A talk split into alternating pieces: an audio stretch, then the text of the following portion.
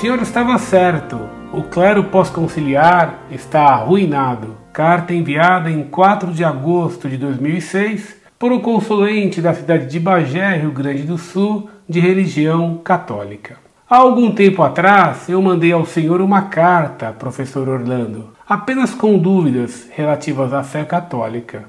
Estava longe de possíveis discussões sobre o Concílio Vaticano II. Cheguei até a ficar inimigo do site, por não concordar com as opiniões de vocês sobre o último concílio da Igreja.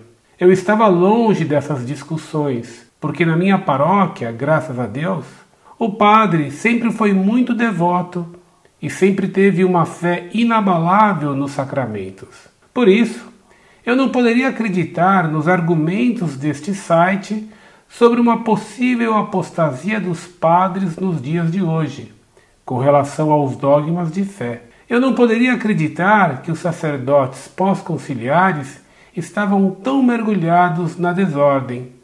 Como eu era ingênuo. Certo dia, convidaram-me para um retiro espiritual de jovens católicos, denominado aspas, Emaús, que é um retiro para que os jovens aprendam sobre a doutrina da igreja. Em um sábado à noite, uma festa de pagode foi oferecida aos católicos da cidade, dentro do retiro, que deveria ser um local de oração e aprendizagem das verdades de Deus. No outro dia, era a celebração de São Cristóvão, e a imagem do referido santo estava sobre um engradado de cervejas. Ao término da festa, os presentes foram convidados para a procissão e missa do dia seguinte. Fui a tal missa do retiro, e quando cheguei lá, não havia missa, mas um discurso sobre as virtudes do santo celebrado.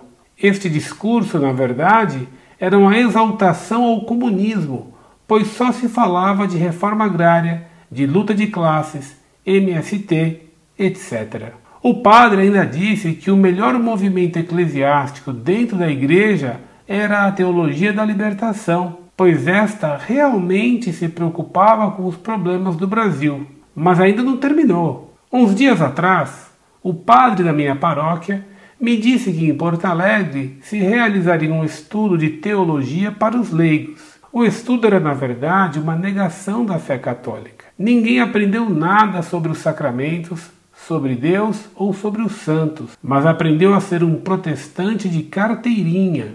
Voltei decepcionado para minha cidade. Em poucos dias, toda essa destruição da fé católica eu vi com meus próprios olhos. Foi aí que comecei a entender o trabalho da Monfort. E, portanto, venho até este site com minha fé abalada dar o meu apoio a todos vocês e mostrar minha indignação. Quando isso vai parar? Quando que a igreja vai deixar de ser um antro de comunistas para realmente se preocupar com a salvação das almas?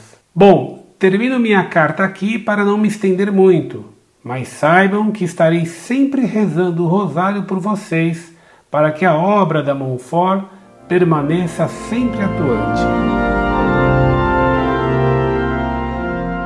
Muito prezado, salve Maria. Graças sejam dadas a Deus Nosso Senhor que lhe permitiu constatar os erros numerosos e tão graves que arruinam o clero e as almas hoje. Permita-me louvar sua lealdade e inteireza de caráter, reconhecendo que o site ao qual você se opunha estava certo. É bem admirável sua coerência. Agradeço-lhe esta sua carta. Gostaria de tê-lo doravante como um amigo da Montfort. Seria um prazer receber sua visita um dia. Enquanto isso não for possível, Mande-me pelo menos o número do telefone para que conversemos de viva voz e possa eu testemunhar diretamente minha estima por sua pessoa. Um forte abraço, amigo. Incorde Jesus Semper, Orlando Fedeli.